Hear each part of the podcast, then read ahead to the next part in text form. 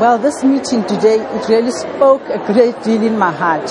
It's exposed my heart, and I'm happy that I learned that what kind of a woman I am in the house.